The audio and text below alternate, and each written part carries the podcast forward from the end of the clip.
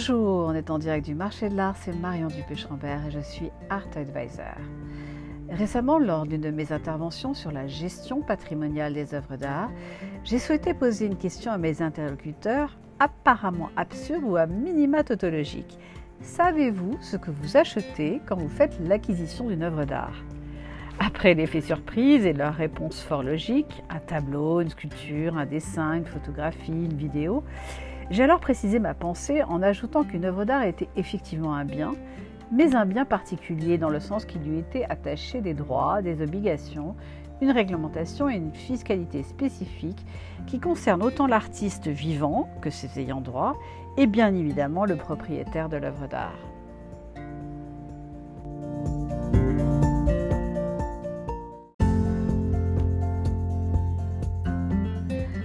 Pour le Code de la propriété intellectuelle en France, une création artistique est qualifiée d'œuvre d'art originale, c'est-à-dire créée sans plagiat ni copie et diffusée publiquement, et cela confère à son créateur des droits d'auteur, patrimoniaux et moraux, ainsi que des droits d'exploitation. Aussi, quand un collectionneur ou un amateur d'art acquiert une œuvre d'art, en résumé, il n'achète que le droit de l'exposer dans son salon et de la conserver autant que possible dans le meilleur état.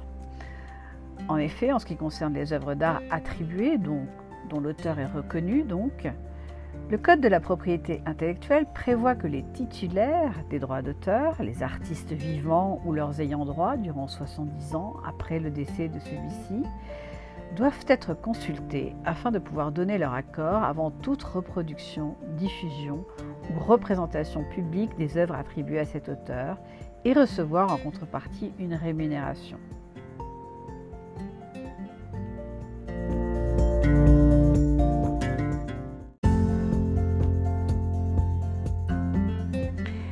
Décryptage. Imaginons un entrepreneur qui achète un tableau d'un artiste contemporain ou décédé depuis moins de 70 ans et qui souhaite reproduire l'œuvre d'art sur ses prochaines cartes de vœux ou bien sur un dépliant commercial.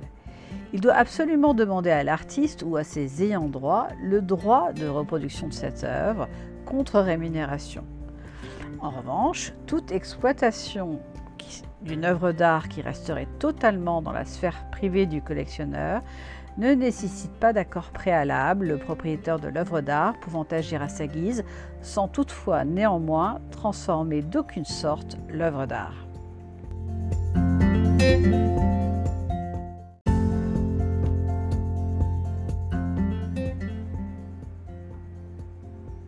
Qu'entend-on par gestion patrimoniale d'une œuvre d'art? C'est en fait prendre en considération à chaque moment de l'existence de l'œuvre, depuis sa création en passant par sa commercialisation, sa diffusion, sa transmission, sa cession, les droits et les obligations qui lui sont attachés, ainsi que l'ensemble des aspects fiscaux et réglementaires. Vaste sujet, je vous l'accorde, qui nécessite effectivement de développer une vision à 360 degrés autour de l'œuvre d'art de tout ce qui, comme les textes de loi, la jurisprudence, les réglementations, les accords internationaux, la fiscalité en France, en Union européenne ou en dehors de l'Union européenne, de tout ce qui pourrait avoir un impact sur la gestion en tant que patrimoine de cette œuvre d'art.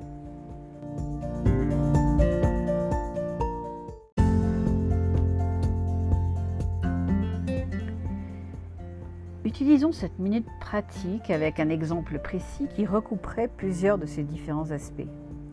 Imaginons que vous êtes citoyen français, résident en France, et vous rendez en Espagne pendant vos vacances. Vous profitez de, des heures chaudes de l'après-midi pour visiter des galeries d'art contemporain, à Barcelone par exemple, et votre œil s'attarde sur une œuvre d'art mise en vente dans une galerie. Vous entrez et vous intéressez à l'œuvre en demandant qui en est l'auteur, et en règle générale, le galerie se fait une joie de vous le présenter et de partager avec vous le manifeste artistique de son créateur. Convaincu de votre choix, vous demandez alors quel est le prix de l'œuvre. Le galeriste vous annonce alors un prix en euros. Nous sommes en zone euro au sein de l'Union européenne. Et vous demandez peut-être s'il y a une TVA à payer, ou bien si vous pouvez rentrer librement avec cette œuvre en France. Ou bien encore, quelle garantie avez-vous que cette œuvre est bien vraie, soit de l'artiste en question, et pas une copie ou une contrefaçon? Et plus encore, comment la faire livrer à votre domicile si ses dimensions vous empêchent de l'emporter sous le bras? Et vous faites bien. car effectivement, chaque question évoquée possède une réponse précise et contextualisée, c'est-à-dire qu'il ne sera pas la même si vous achetez dans une galerie en dehors de l'Union européenne, en Grande-Bretagne par exemple, qui suppose depuis le Brexit des formalités douanières pour son importation en France.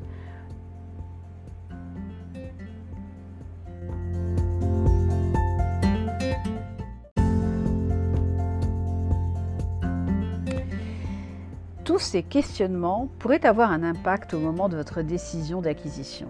D'autant qu'en France, comme dans nombre de pays, l'œuvre d'art au sens de création artistique originale diffusée publiquement est considérée comme un actif au sens du mot anglo-saxon asset, soit un élément entrant dans votre patrimoine ayant une valeur qui évolue et qui dispose de droits, d'obligations, d'une fiscalité et de réglementations spécifiques en fonction notamment des différents moments de son existence et ou de sa possession. Notre principale mission en tant qu'expert conseil en gestion patrimoniale d'œuvres d'art est d'alors apporter une vision globale et surtout contextualisée concernant les différents enjeux liés à cet actif et de vous renseigner sur tous les aspects déjà mentionnés en les mettant toujours en perspective avec le contexte que vous rencontrez, tel qu'une acquisition, une importation-exportation, une diffusion-exploitation, une cession de l'œuvre d'art, et en fonction de votre situation patrimoniale, notamment s'il est envisagé une donation ou une transmission à la succession de cet actif particulier. Cela suppose alors des compétences plurielles et surtout une connaissance actualisée des différentes réglementations, droits et obligations attachés à l'œuvre d'art en tant que bien et applicables en France et parfois en dehors de la France.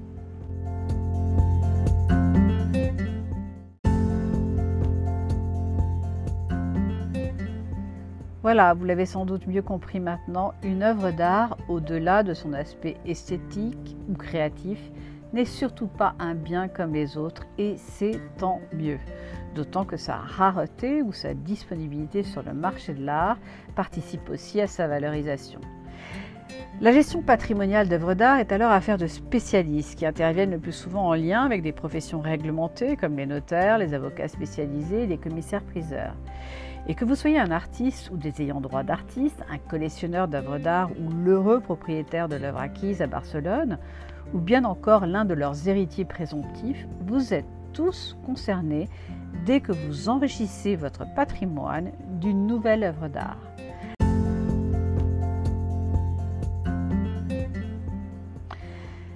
Dernier point et pas des moindres.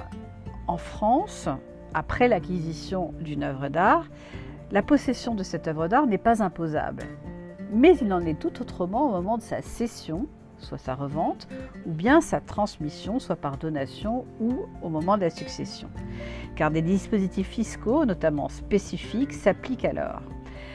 Pas forcément très ragoûtant tout cela, vous me direz. Et où est donc passée la magie de l'art? Certes, Néanmoins, il convient de le prendre toujours en considération et d'être assisté au moment voulu par un expert dédié à tous ces enjeux patrimoniaux, sans toutefois oublier que si pour certains une œuvre d'art est un produit d'investissement, voire de diversification patrimoniale, pour nombre d'autres, c'est aussi et avant tout un acte de création, un coup de cœur, un objet familier, une rencontre artistique.